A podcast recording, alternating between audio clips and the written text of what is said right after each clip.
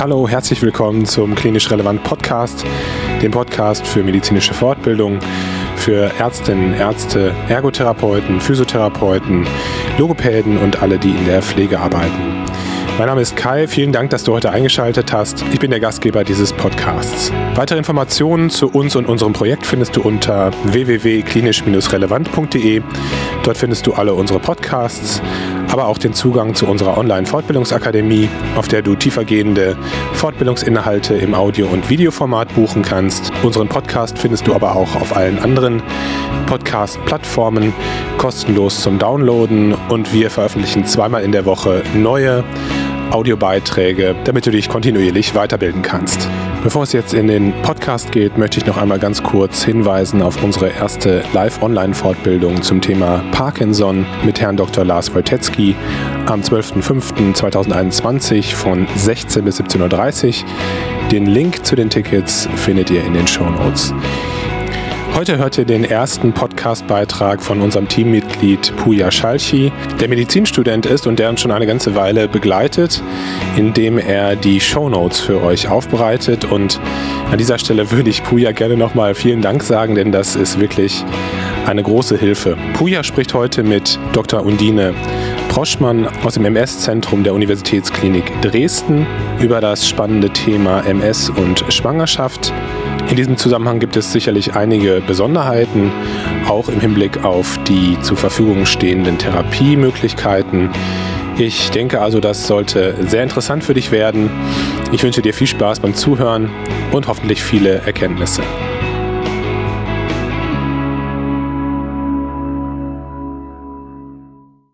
Hallo, schön, dass du eingeschaltet hast zu einer neuen Podcast-Folge von Klinisch Relevant. Mein Name ist Puja Schalci, ich bin Medizinstudent an der TU Dresden und wissenschaftlicher Mitarbeiter im neuroimmunologischen Labor. Hier im neuroimmunologischen Labor liegt unser Schwerpunkt auf der Erforschung der multiplen Sklerose. Daher bin ich ganz besonders froh, dass wir heute die Möglichkeit haben, mit Frau Dr. Undine Proschmann aus dem Multiple Sklerose Zentrum hier in Dresden zum Thema Schwangerschaft und MS zu sprechen. Undine, Möchtest du dich vielleicht einmal kurz vorstellen und etwas zu deinem Werdegang erzählen? Ja, ein herzliches Willkommen auch von mir und vielen Dank für die Einladung.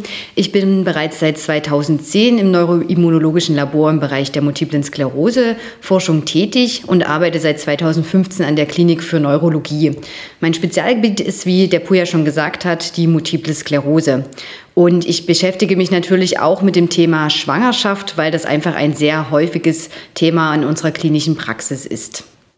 Wunderbar, dann würde ich auch mit der ersten ähm, Frage starten. Ähm, warum ist das Thema Schwanger mit MS denn überhaupt klinisch relevant? Die Multiple Sklerose wird ja in der Regel zwischen dem 20. und 40. Lebensjahr diagnostiziert und betrifft wesentlich mehr Frauen als Männer. Also Frauen sind circa dreimal häufiger betroffen von der Erkrankung.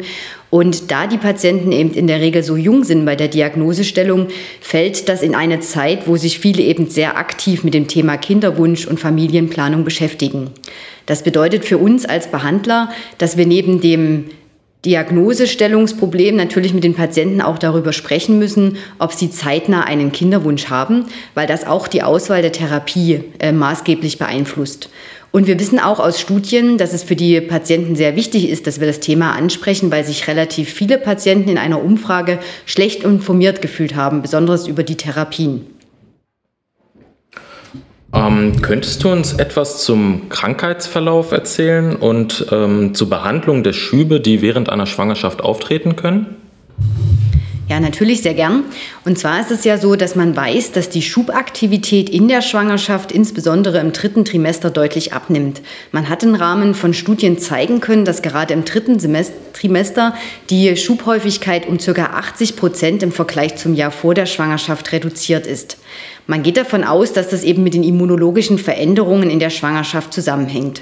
Nach der Schwangerschaft kommt es in der Regel dann wieder zu einem Schubanstieg. Wir wissen mittlerweile, dass die Häufigkeit von Schüben nach der Schwangerschaft sich ungefähr aber auf das Niveau vor der Schwangerschaft einpegelt. Die meisten Patienten erleiden eben während der Schwangerschaft keine Schübe, aber gerade Patienten mit einem hochaktiven Verlauf können eben auch während der Schwangerschaft Schübe entwickeln. Und da wissen wir, dass wir hier auch mit Methylprednisolon zum Beispiel behandeln können. Man sollte dabei aber die Indikationsstellung relativ streng halten und vor allen Dingen auch im ersten Trimester auf eine Behandlung verzichten. Das liegt daran, dass es nach wie vor Diskussionen gibt, ob Steroide schwache Teratogene sind und es eben sein kann, dass gerade durch eine Behandlung zwischen der achten und elften Schwangerschaftswoche das Risiko einer Ausbildung von einer Lippenkiefer-Gaumenspalte erhöht sein kann. Und deswegen verzichtet man eben gerade zu diesem Zeitpunkt darauf. Wenn man jetzt äh, mehrfach eine Behandlung mit Corticosteroiden durchführen muss, muss man an Risiken denken, wie zum Beispiel eine intrauterine Wachstumsretardierung oder auch eine Anpassungsstörung beim Neugeborenen. Diese können zum Beispiel eine Hypotonie sein oder eine Hypoglykämie oder eben auch Elektrolytstörungen. Wenn es dann ums Thema Stillen geht, ist auch eine Behandlung mit Corticosteroiden möglich, aber darüber sprechen wir sicherlich später nochmal. Genau, das, äh, da kommen wir auf jeden Fall nochmal drauf zurück. Ähm, Nochmal ganz allgemein. Ähm, mittlerweile gibt es ja eine Vielzahl von Therapeutika, die für die MS zugelassen sind. Welche Therapien davon sind denn geeignet, wenn die Patientin noch einen Kinderwunsch haben sollte? Ja, das ist ein ganz wichtiges Thema, weil wir das eben wirklich berücksichtigen müssen, wenn wir eine Therapie für die Patienten auswählen und eben nicht nur direkt nach der Diagnosestellung, sondern auch dann, wenn es unter der Therapie zum Auftreten von Schüben oder von radiologischer Aktivität gekommen ist und wir die Therapie eben eskalieren müssen. Bei den Patienten, die eine milde oder moderate Verlaufsform der MS haben, lässt sich eigentlich eine Behandlung mit den Interferonen oder auch mit dem Clatimeracetat ähm, gut mit dem Kinderwunsch vereinbaren, weil beide Therapien bis zum Eintritt einer Schwangerschaft fortgeführt werden können. Prinzipiell darf die Behandlung mit den Interferonen bei ähm, Risiko-Nutzen-Abwägung sogar in der Schwangerschaft fortgeführt werden. Man muss dazu aber sagen, dass die Patienten ja meistens eben einen milderen Verlauf haben und man hier eben auch auf eine Behandlung während der Schwangerschaft verzichten können. Wenn man zu den oralen Therapien geht, dann ist es so, dass das Tecfidera, also das Dimethylfumarat, auch bis zum Eintritt einer Schwangerschaft gegeben werden kann. Wo aber Vorsicht geboten ist, ist das Teriflunomid. Das ist ja auch ein Medikament, weil es als Tablette einmal täglich eingenommen werden muss. Und während der Behandlung damit ist es aber so, dass eine effektive Kontrazeption erfolgen muss. Sollte sich hier eine Patientin entscheiden, Kinder zu bekommen, müssen wir das Medikament aktiv auswaschen. Das bedeutet also, dass wir den Patienten Cholesteramin oder Aktivkohle verschreiben und nach dem Auswaschen auch zweimal den Spiegel kontrollieren müssen, ähm, wenn dann der Plasmaspiegel unter 0,02 Milligramm pro Liter liegt, kann die Patientin dann auch schwanger werden. Bei anderen Medikamenten wie den äh, Sphingosine-1-Phosphatrezeptor-Agonisten wie zum Beispiel Ozanimod, Fingolimod ist es auch so, dass eine effektive Kontrazeption notwendig ist. Wenn die Patienten dann sagen, sie möchten schwanger werden, ist es auch wichtig, das Medikament zuerst abzusetzen und die Kontrazeption aber noch für zwei beziehungsweise sogar drei Monate fortzuführen und erst dann dürfen die Patienten schwanger werden. Wenn wir jetzt an die Patienten mit einer hochaktiven multiplen Sklerose denken, dann hatten wir ja schon gesagt, dass es hier durchaus auch zu Schüben während der Schwangerschaft kommen kann. Und da ist es eben oft so, dass man dort auch gern die Therapie fortführen möchte, um die Patientin vor Schüben zu schützen. Und da haben wir zum Beispiel das Natalizumab, das ist ja ein Medikament, was alle vier Wochen als Infusion gegeben werden kann. Und dieses darf auch laut der Fachinformation unter Risikonutzenabwägung fortgeführt werden. Das bedeutet also, der Benefit für die Patientin ist natürlich das Vermeiden von Schüben. Das Risiko, über das man auch die Patienten und am besten auch die Lebenspartner aufklären muss, ist, dass es bei den Kindern durchaus zu hämatologischen Auffälligkeiten kommen kann. Das kann sich im Hinblick auf eine Anämie oder Thrombozytopenie zeigen. In der Regel sind diese Veränderungen relativ schnell rekredient und bedürfen keiner Behandlung. In Einzelfällen ist es eben auch notwendig, mal Transfusionen zu verabreichen. Wir empfehlen den Patienten in der Behandlung mit dem Natalizumab während der Schwangerschaft, dass sie in einer Klinik entbinden, wo eben auch Gynäkologen und Pädiater ähm, beide vorhanden sind, damit die Kinder eben nach der Geburt hinsichtlich dieser hämatologischen Auffälligkeiten gescreent werden können. Wenn wir jetzt an Patienten denken, die eine hochaktive MS haben und die eher eine mittelfristigen äh, Familienplanung anstreben, dann können wir auch an Medikamente wie Ocrelizumab oder Alemtuzumab denken. Bei beiden Medikamenten ist es möglich, nach der Therapie dann eine Schwangerschaft zu planen. Ganz konkret bedeutet das beim Alemtuzumab, dass man vier Monate nach dem Zyklus eine Schwangerschaft eintreten lassen kann. Beim Ocrelizumab ist es so, dass man laut Fachinformation eigentlich erst nach zwölf Monaten schwanger werden darf. In den USA steht in der Fachinformation nur sechs Monate. Wenn man das jetzt ein bisschen überdenkt, ist es so, dass das Ocrelizumab eine Halbwertszeit von ca. 26 Tagen hat und man weiß ja, dass das Medikament so drei bis vier Halbwertszeiten braucht, bis es aus dem Körper raus ist, sodass man hier manchmal auch individuell die Entscheidung äh, treffen muss, wann kann der Patient schwanger werden. Ein weiteres Medikament, was wir noch zur Verfügung haben, ist das Cladribin. Hier dürfen die Patienten sechs Monate nach der Einnahme schwanger werden. In diesem Fall ist es aber wichtig, daran zu denken, dass sowohl die Frau als auch der Mann verhüten muss, weil das Medikament ja in die DNA-Synthese eingreifen kann, was eben, wo man davon ausgehen muss, dass es Schäden verursachen kann. Ähm, und es ist auch hier so, dass man sagt, dass im ersten Monat nach der Einnahme die Patienten noch eine zusätzliche Barrieremethode zur oralen Kontrazeption äh, verwenden sollen. Das liegt daran, dass man noch nicht genau weiß, ob gegebenenfalls das Cladribin mit oralen Kontrazeptiva interagiert. Dann kommen wir zu meiner nächsten Frage, nämlich nicht nur zur Therapie, sondern ganz konkret, wenn Patienten beispielsweise in die Ambulanz kommen und ähm, den Wunsch äußern, dass sie in nächster Zeit schwanger werden möchten. Worüber muss man die Patienten aufklären? Worauf muss man da achten? Und ja, du hast ja schon einiges zu den Medikamenten gesagt, auch zu, zu, dem, zu dem Auswaschen beispielsweise. Ähm, worauf muss man dann noch achten? Genau, also das eine, was du ja schon angesprochen hast und wo wir jetzt ja auch wirklich ähm, ausführlich drauf eingegangen sind, ist einmal, dass wir eben genau schauen, welche Therapie hat die Patientin und kann ich eben die Therapie fortführen oder muss ich sie gegebenenfalls absetzen. Des Weiteren müssen wir natürlich auch schauen, hat die Patientin noch symptomatische Therapien? Sie wissen ja, im Bereich der MS ist es häufig so, dass Patienten auch mal eine Depression oder eine Angststörung haben können oder dass wir neuropathische Schmerzen behandeln oder auch zum Beispiel ein äh, G-Einschränkungen mit Fampridin-Therapien therapieren. Hier müssen wir natürlich schauen, ob wir die Medikamente eben absetzen müssen. Ganz hilfreich, wenn man mal vergisst, was man absetzen muss und was nicht, ist die Seite embryotox.de. Die kann ich eigentlich wirklich nur empfehlen, weil hier eben alle Daten gesammelt werden, was Medikamente, Schwangerschaft und Stillzeit betrifft. Wenn man eine Depression behandeln will in der Schwangerschaft, kann man zum Beispiel das Sertralin nutzen. Medikamente wie das Fampridin sollte man bei Eintreten der Schwangerschaft definitiv absetzen. Ich will jetzt gar nicht auf jedes Medikament im Einzelnen eingehen, aber eben wie gesagt, diese Seite Embryotox führt das ganz gut auf und auch auf den Seiten vom Kompetenznetz Multiple Sklerose kann man sich da immer noch mal informieren, welches Medikament sollte man fortführen und welches nicht. Häufig fragen die Patienten natürlich auch, wie sieht's aus? Darf ich weiterhin gewohnt meinen Sport machen oder meine Physiotherapie nutzen? Und die Antwort ist ganz klar ja. Die Patienten können natürlich weiter Sport machen.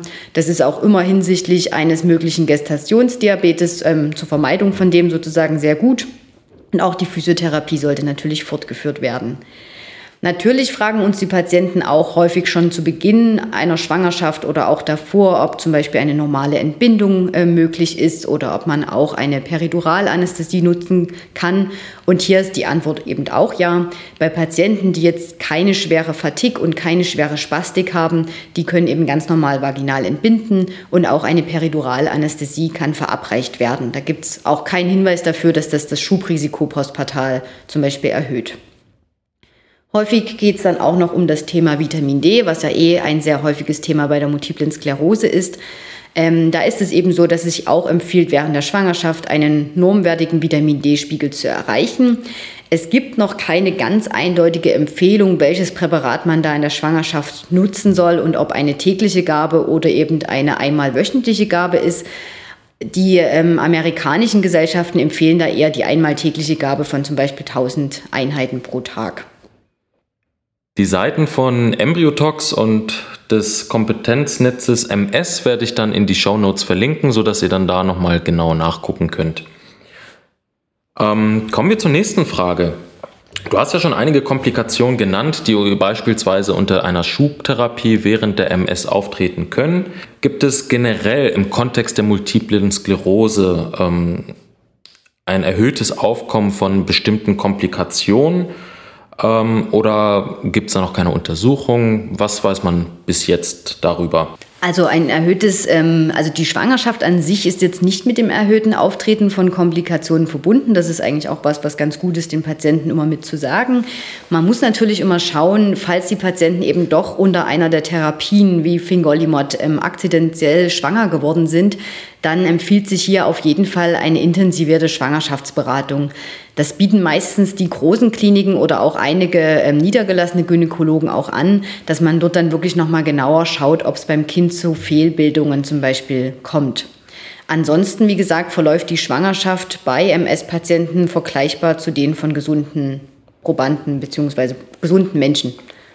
Und ähm, wie ist der Krankheitsverlauf postpartal? Worauf muss man da achten? Und ähm, wie verhält es sich hinsichtlich des Stillens oder äh, dem Wiederbeginn einer Therapie? Postpartal, wie gesagt, kann es eben zu einem Wiederauftreten von Schüben kommen. Das hatten wir ja vorhin schon mal angesprochen gehabt. Aber eben, wie gesagt, die neuen Daten zeigen eher, dass es sich auf, den, ähm, auf die Schubrate einpegelt, die man eben im Jahr vor der Schwangerschaft hatte. Am besten ist es im praktischen Sinne, dass man praktisch auch nach der Geburt schaut, ob es zu radiologischer Aktivität gekommen ist.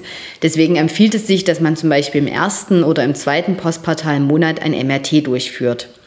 Wenn die Patienten während der Schwangerschaft klinisch stabil gewesen sind und auch im MRT keine ne-, neuen Läsionen haben, so kann man dem Wunsch zu stillen in der Regel auch ähm, entsprechen. Wir wissen ja auch, dass das Stillen sowohl viele positive Effekte fürs Kind und für die Mutter hat und dass die meisten Patienten sich das eben auch wünschen, ganz normal stillen zu können. Es ist noch nicht ganz klar, ob das Stillen gegebenenfalls die postpartale Schubrate beeinflusst. Das wird kontrovers diskutiert von Ergebnissen, die sagen, ja, es kann die Schubrate verringern, zu anderen, die sagen, nein, es hat keinen Effekt. Wichtig ist aber, dass vor allen Dingen ausschließliches Stillen wahrscheinlich einen positiven Effekt hat. Und deswegen empfehlen wir den Patienten eben dann auch, dass wenn sie stillen, dass eben ausschließlich gestillt wird. Und meistens ähm, füttert man ja spätestens ab dem sechsten Lebensmonat vom Kind zu. Dann ändert sich natürlich die hormonelle Lage im Körper und auch das Immunsystem. Und ab dann macht es eigentlich Sinn, wieder spätestens eine Therapie zu beginnen. Wenn jetzt Patienten in der Schwangerschaft aktiv gewesen sind oder sowieso einen hochaktiven Krankheitsverlauf haben, dann empfiehlt sich der schnelle Wiederbeginn mit einer Therapie. Das muss man aber natürlich mit Patienten im Einzelfall immer konkret besprechen. Was wir noch wissen, und da sollte man auch immer ähm, sehr aufmerksam sein, ist, dass bei MS-Patienten ein höheres Risiko für eine postpartale Depression besteht. Da sollte man eben wirklich sehr vigilant sein und ähm, die Patienten gegebenenfalls auch aktiv darauf ansprechen, um das therapieren zu können. Wenn es jetzt während des Stillens zu Schüben kommt, dann kann man, wie wir vorhin schon gesagt hatten, auch mit Corticosteroiden behandeln. Und da gibt es eigentlich sogar ganz gute Neuigkeiten. Früher hat man ja immer eine Stillkarenz von mindestens vier Stunden nach der Cortisongabe empfohlen. Man weiß mittlerweile, dass diese Stillkarenz nicht zwingend notwendig ist. Die Mengen von Corticosteroiden, die in die Muttermilch übergehen, sind sehr gering und die Spitzenspiegel sind meistens schon nach einer Stunde erreicht und dann fällt die Konzentration extrem schnell ab. Bedeutet also, Patientin kann direkt stillen, sogar nach der Cortisongabe. Wenn die Patienten sich etwas wohler fühlen, kann man natürlich so eine Stunde warten, aber die vier Stunden sind eben, wie gesagt, auf jeden Fall nicht notwendig. Undine, vielen Dank für deinen sehr informativen Beitrag. Es hat sehr viel Spaß gemacht, diesen Podcast mit dir aufzunehmen und ich hoffe, wir kommen bald wieder dazu, über ein spannendes Thema zu sprechen. In diesem Sinne, Vielen Dank an dich und natürlich auch vielen Dank an unsere Zuhörer. Ich hoffe, ihr habt heute viel aus diesem Podcast mitnehmen können und schaltet hoffentlich auch bald wieder ein, wenn es eine neue Podcast-Folge von Klinisch Relevant gibt. Ja, ebenfalls vielen Dank und ich hoffe, ich konnte euch ein paar wertvolle Informationen liefern.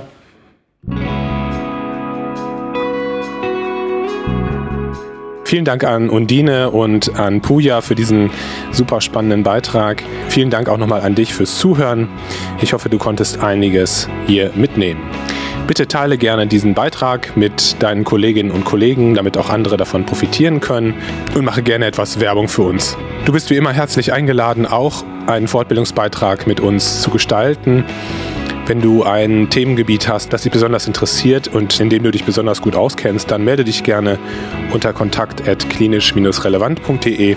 Gerne möchte ich dich noch einmal hinweisen auf unsere Live-Online-Fortbildung am 12.05.2021 zwischen 16 und 17.30 Uhr. Die Informationen und den Link zu den Tickets findest du auch in den Show Notes. Hier sprechen Dietrich und ich mit Dr. Lars Wojtecki, Chefarzt der Neurologie in Kempen am Niederrhein, über das Thema Morbus Parkinson. Und ja, es soll keine Frontalveranstaltung sein.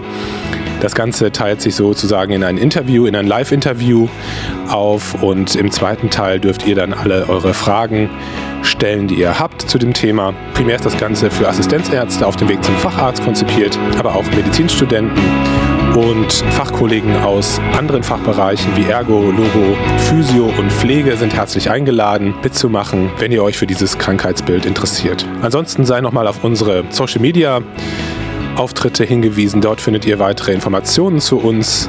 Ich freue mich, wenn ihr beim nächsten Mal wieder einschaltet. Passt auf euch auf, bleibt gesund. Bis dahin, ciao.